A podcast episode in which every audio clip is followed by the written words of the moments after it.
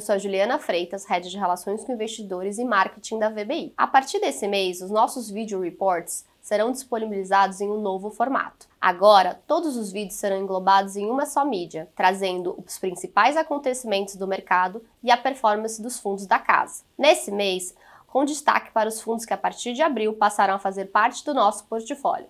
São eles BLMR, BLMC, BLCA, BLMO, anteriormente geridos pela Blue Macau. Agora, para falar um pouco sobre o panorama de mercado do último mês, trazemos Ricardo Vieira, Senior Partner e Head do segmento de Real Estate Securities. Bom, no mês de abril, o IFIX teve uma alta de 3,5%. Essa é a terceira maior alta mensal desde o início ali da crise da Covid, aproximadamente três anos atrás. É, esses 3,5% poderiam ter sido muito mais altos, uma vez que quando a gente olha e destrincha o índice, os fundos de tijolo tiveram uma alta de 6,4%. Porque na outra ponta, os fundos de papel ficaram é, praticamente estáveis no, no último mês. Nos últimos dois meses, os fundos de CRI foram afetados basicamente por uma percepção no aumento no risco de crédito, decorrente de alguns fundos mais high yield especificamente, que demonstraram que algumas operações têm necessidade de reestruturação e um maior risco de default. Na nossa visão, esse risco está concentrado esses fundos e não deve se expandir para o mercado como um todo. Na medida em que esse risco esteja controlado e o mercado perceba de fato que ele é muito restrito e não é sistêmico, nossa visão é que os fundos de CRI também tendem a acompanhar essa alta dos fundos de tijolo. E por que, que essa alta aconteceu? Basicamente, nos últimos meses, entrou no consenso do mercado de que a taxa Selic e, de forma geral, a taxa de juros de longo prazo também já atingiu seu pico e que daqui para frente é muito mais uma questão de velocidade e intensidade no corte dos juros, e isso faz com que os ativos de renda variável em geral, e os FIs não são exceção,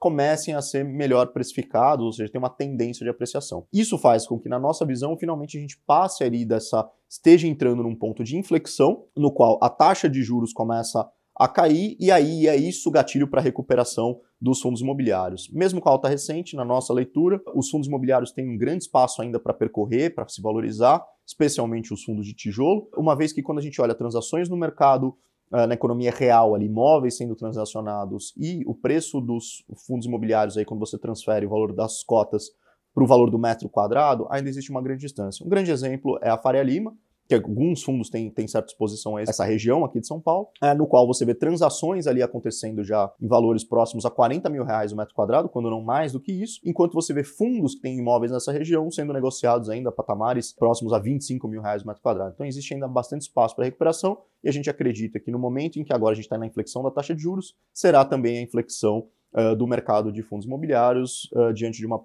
possibilidade de recuperação de forma mais estrutural.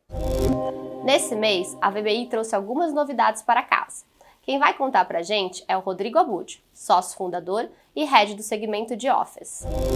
Olá, senhores. Meu nome é Rodrigo Abud e o objetivo aqui hoje é falar um pouco das movimentações que aconteceram durante o mês de abril, quando nós assumimos a gestão do fundo imobiliário Torre Norte, que é um ativo localizado na região da Berrine, que tem como objeto o Centro Empresarial Nações Unidas, Torre Norte listado em bolsa, com um tamanho da ordem de 800 milhões de reais de patrimônio líquido.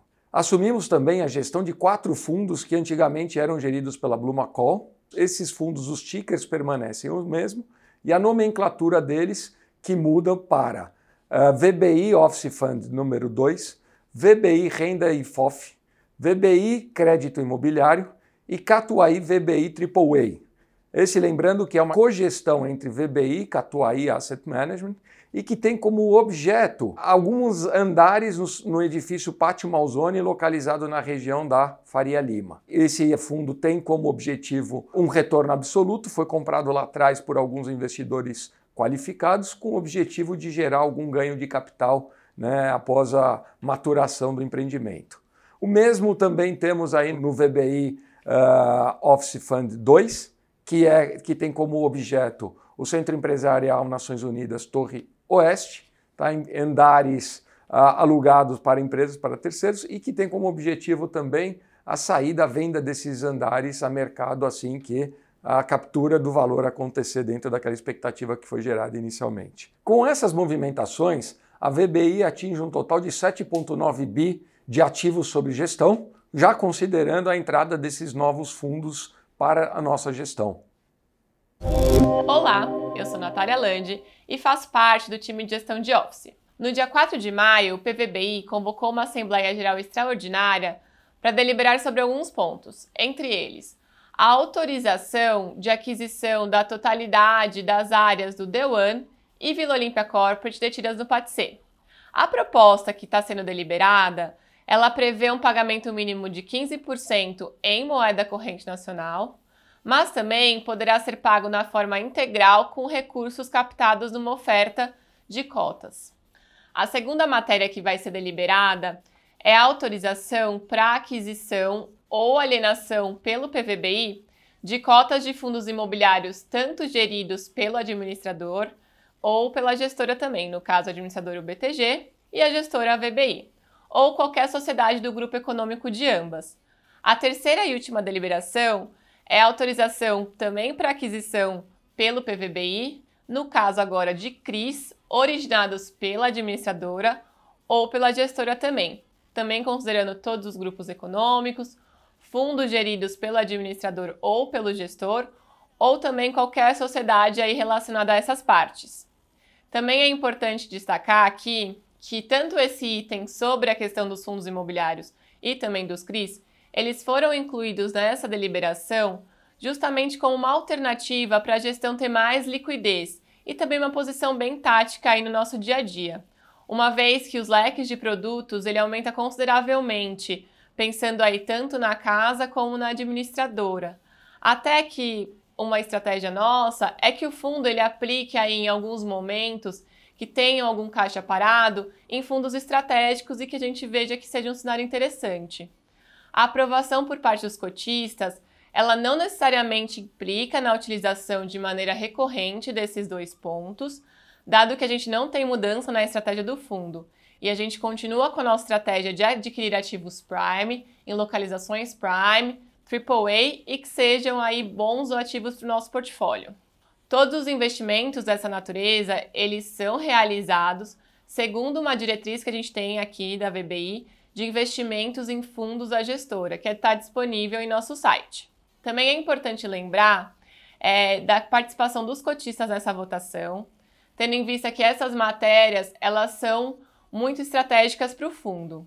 A aquisição aí do Vila Olímpia Corporate e do Dewan e também essas duas outras deliberações para aquisição de cotas de fundos imobiliários e CRIs, elas têm aí um coro qualificado que representa mais ou menos 25% da participação do fundo.